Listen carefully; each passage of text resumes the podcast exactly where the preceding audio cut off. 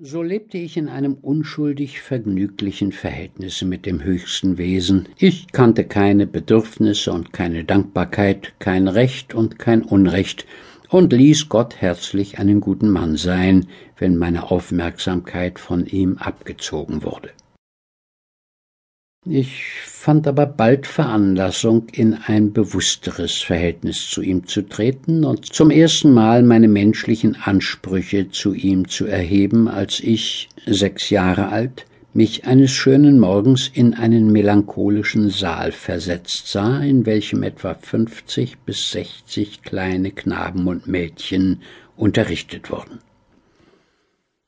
In einem Halbkreise mit sieben anderen Kindern um eine Tafel herumstehend, auf welcher große Buchstaben prangten, lauschte ich sehr still und gespannt auf die Dinge, die da kommen sollten. Da wir sämtlich Neulinge waren, so wollte der Oberschulmeister, ein ältlicher Mann mit einem großen, groben Kopfe, die erste Leitung selbst für eine Stunde besorgen und forderte uns auf, abwechselnd die sonderbaren Figuren zu benennen. Ich hatte schon seit geraumer Zeit einmal das Wort Pumpernickel gehört, und es gefiel mir ungemein, nur wusste ich durchaus keine leibliche Form dafür zu finden, und niemand konnte mir eine Auskunft geben, weil die Sache, welche diesen Namen führt, einige hundert Stunden weit zu Hause war. Nun sollte ich plötzlich das große P benennen, welches mir in seinem ganzen Wesen äußerst wunderlich und humoristisch vorkam, und es ward in meiner Seele klar, und ich sprach mit Entschiedenheit, dieses ist der Pumpernickel. Ich hegte keinen Zweifel weder an der Welt noch an mir noch am Pumpernickel und war froh in meinem Herzen, aber je ernsthafter und selbstzufriedener mein Gesicht in diesem Augenblick war, desto mehr hielt mich der Schulmeister für einen durchtriebenen und frechen Schalk, dessen Bosheit sofort gebrochen werden müsste, und er fiel über mich her und schüttelte mich eine Minute lang so wild an den Haaren, dass mir Hören und Sehen verging.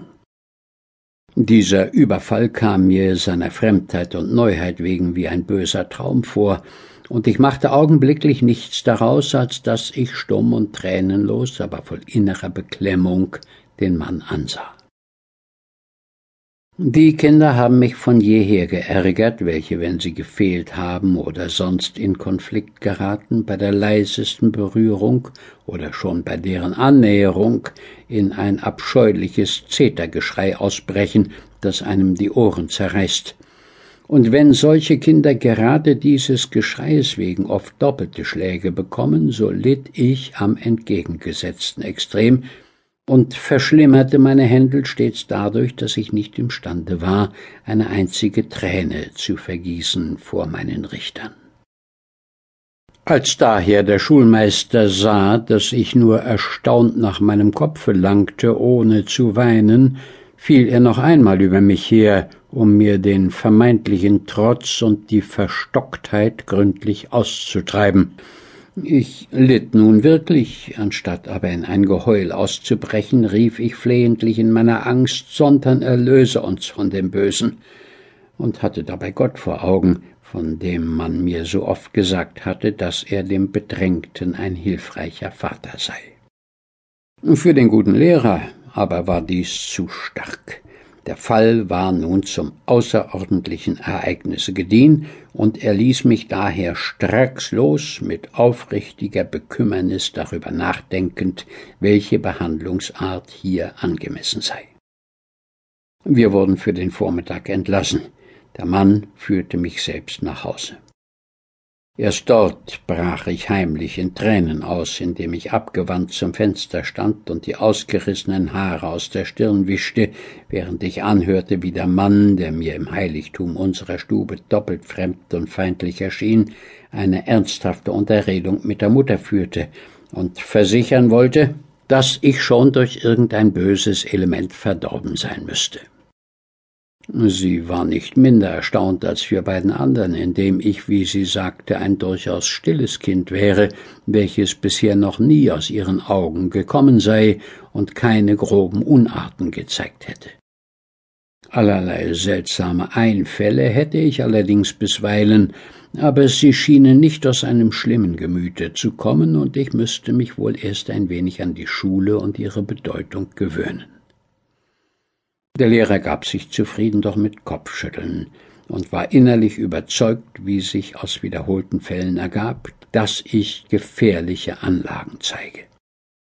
Er sagte auch sehr behutsam beim Abschiede, dass stille Wasser gewöhnlich tief wären. Dieses Wort habe ich seither in meinem Leben öfters hören müssen, und es hat mich immer gekränkt, weil es keinen größeren Plauderer gibt als mich, wenn ich zutraulich bin. Ich habe aber bemerkt, dass viele Menschen, welche immer das große Wort führen, aus denen nie klug werden, welche ihretwegen nie zu Worte kommen. Sie fassen dann ein ungünstiges Vorurteil, sobald sie mit Schwatzen fertig sind und es still geworden ist. Sprechen jene aber einmal unerwarteterweise, so kommt es ihnen noch verdächtiger vor, im Umgange mit stillen Kindern aber kann es ein wahres Unglück werden, wenn die großen Schwätzer sich nicht anders zu helfen wissen, als mit dem Gemeinplatze stille Wasser sind tief.